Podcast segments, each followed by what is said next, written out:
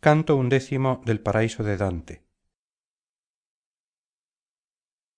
Oh insensatos cuidados de los mortales cuán débiles son las razones que os inducen a bajar el vuelo y a rozar la tierra con vuestras alas.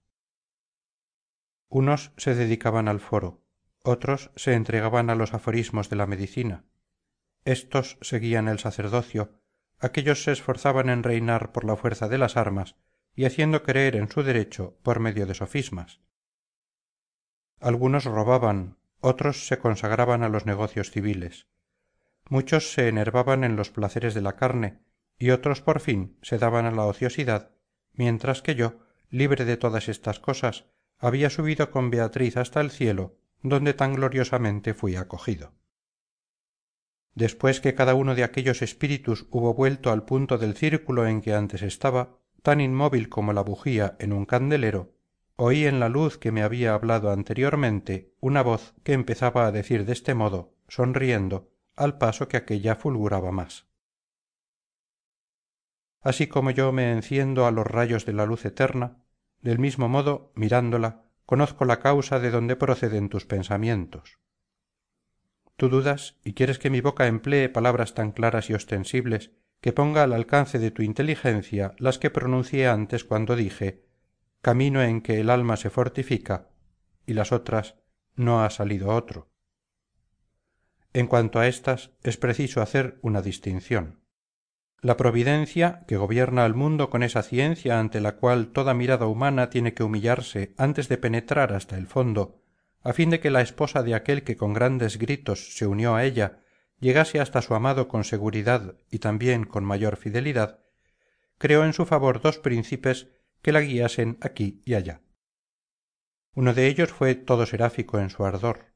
El otro por su gran sabiduría fue en la tierra un reflejo de los querubines. Hablaré de uno solo porque es hablar de los dos cualquiera que sea el de que me ocupe pues sus obras tendieron a un mismo fin.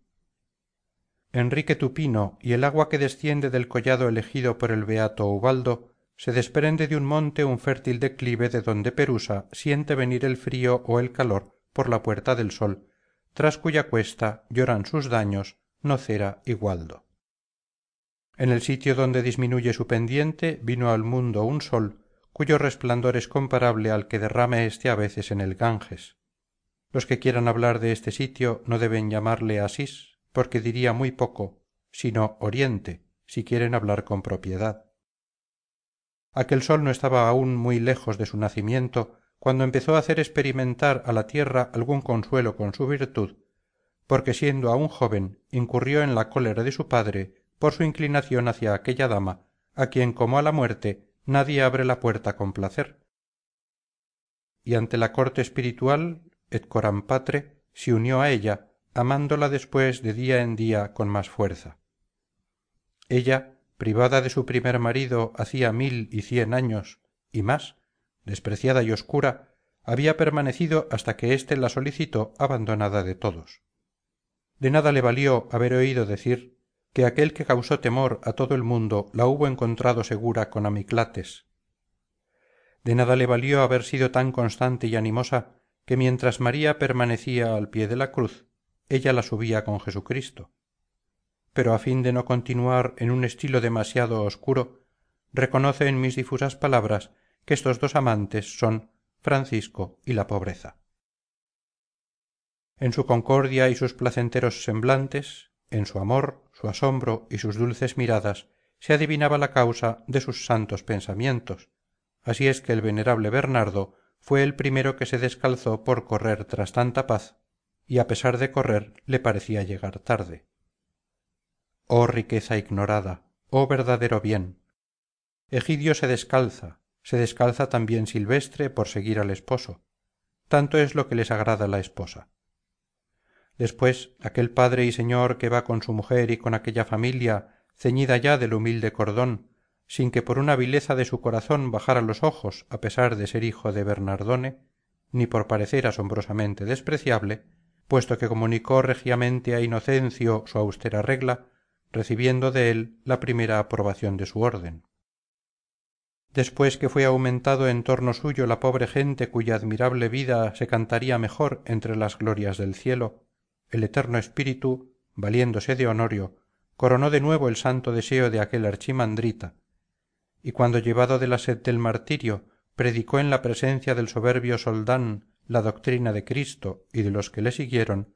encontrando a aquella gente poco dispuesta a la conversión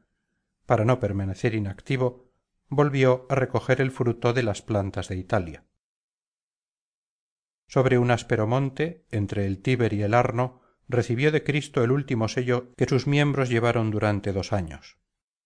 Cuando plugo a aquel que le había elegido para tan gran tarea elevarle a la recompensa que mereció por su humildad recomendó a sus hermanos como a herederos legítimos el cuidado de su más querida esposa y que la amaran con fe. Entonces su preclara alma quiso desprenderse de su seno volviendo a su reino pero sin permitir que su cuerpo se enterrara con pompa alguna. Piensa ahora cuál fue el digno colega de francisco encargado de mantener la barca de pedro en alta mar y dirigirla hacia su objeto. Ese fue pues nuestro patriarca por lo cual el que le sigue según él manda puede decir que adquiere buena mercancía